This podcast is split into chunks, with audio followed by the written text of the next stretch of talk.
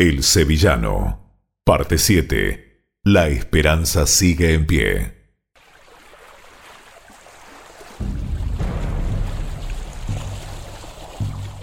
¡Alto ahí!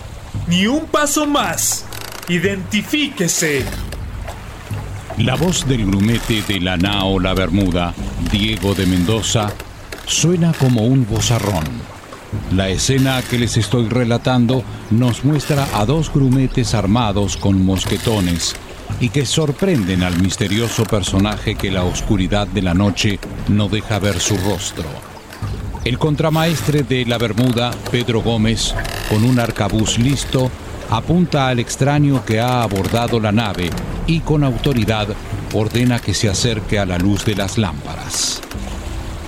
Si entiendes nuestra lengua, sal de la oscuridad y da la cara. Ponte debajo de esa lámpara o abriremos fuego. Contramaestre Pedro Gómez. Lo entiendo perfectamente.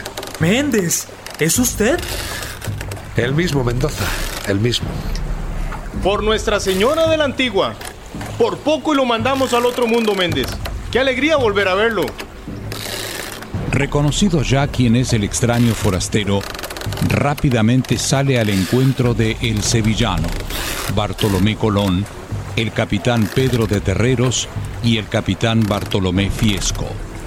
Méndez relata lo sucedido y cómo, nuevamente, la providencia lo libró de la muerte.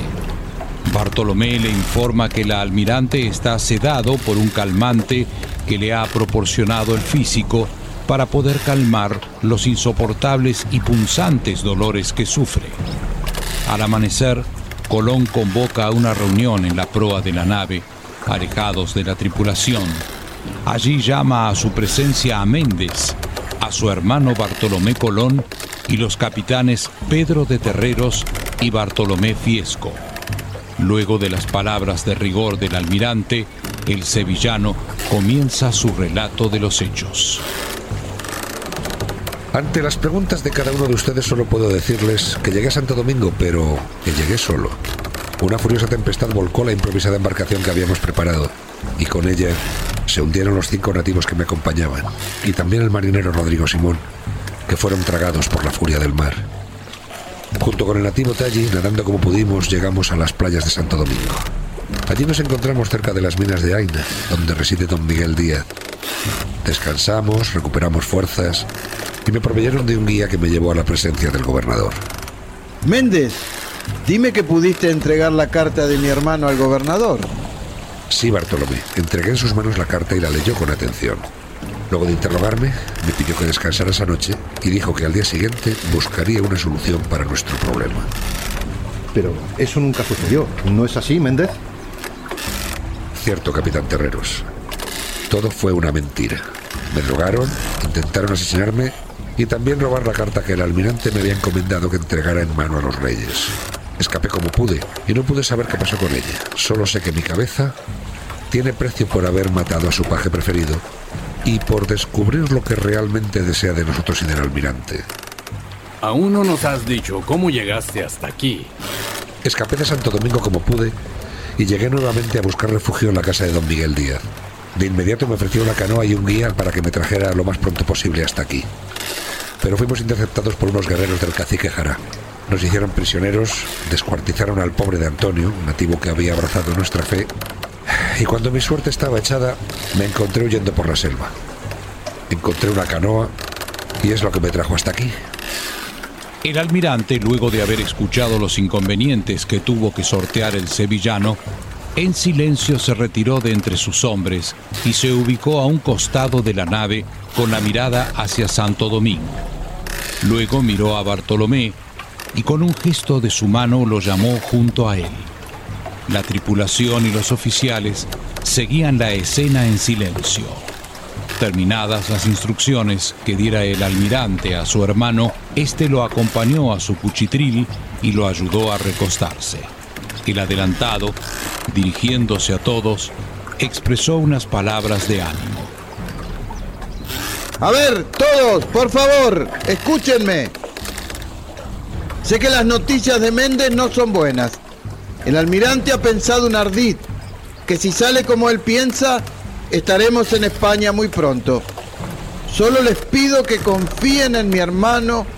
Muchos de ustedes han viajado con él y luchado conmigo.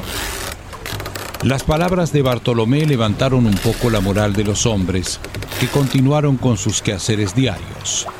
En cambio, Méndez, Fiesco, Terreros y Bartolomé se reunieron en consejo. Este último dijo a los presentes. Escuchen bien lo que voy a decirles. El almirante ha tenido una idea.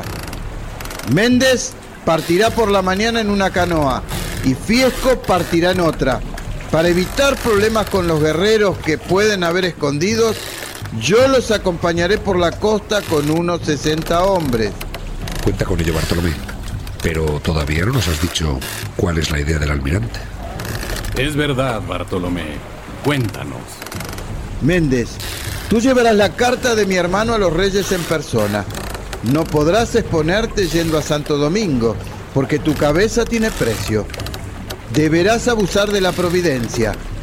Apenas te separes del capitán Fiesco en la costa de Santo Domingo, aguardarás oculto la salida de alguna nave.